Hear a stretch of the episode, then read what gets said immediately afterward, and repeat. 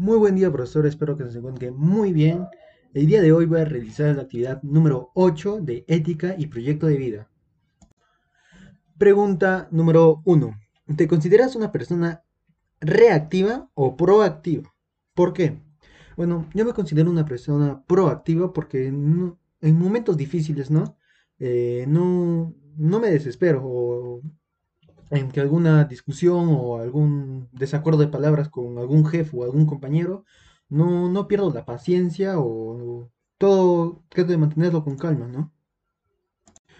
Pregunta número 2. ¿Cómo, considera, ¿Cómo consideras la felicidad en tu profesión o vocación? Eh, la felicidad en una profesión o vocación se encuentra al hacer lo que te gusta, al, al sentirte cómodo en lo que haces. Por ejemplo, un doctor no se puede sentir cómodo haciendo matemáticas, por ejemplo, haciendo lo que es un arquitecto y viceversa. Cada uno tiene su campo y tiene lo que a él le gusta, ¿no? Por eso siempre ah, al escoger una carrera te hacen un test vocacional para ver qué es lo que te gusta y cuál sería la mejor opción. Pregunta número 4. 3, perdón. ¿Cómo consideras el deber para ti?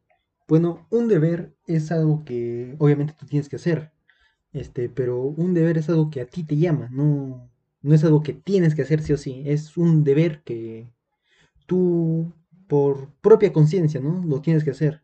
Por ejemplo, una obligación es algo que te mandan a hacer. Por ejemplo, mi mamá me obliga a tender la cama todos los días. Esa es una obligación. Pero, por ejemplo, hacer mis tareas eh, sin que nadie me lo diga y hacerlas al mismo día como yo lo hago, profesor, es un deber, ya que tú lo haces. Bueno, eso es todo por hoy. Muchas gracias por esta actividad. Me pareció una actividad muy divertida y muy interactiva. Y espero que me ponga 20, profesor Yoshimar. Gracias.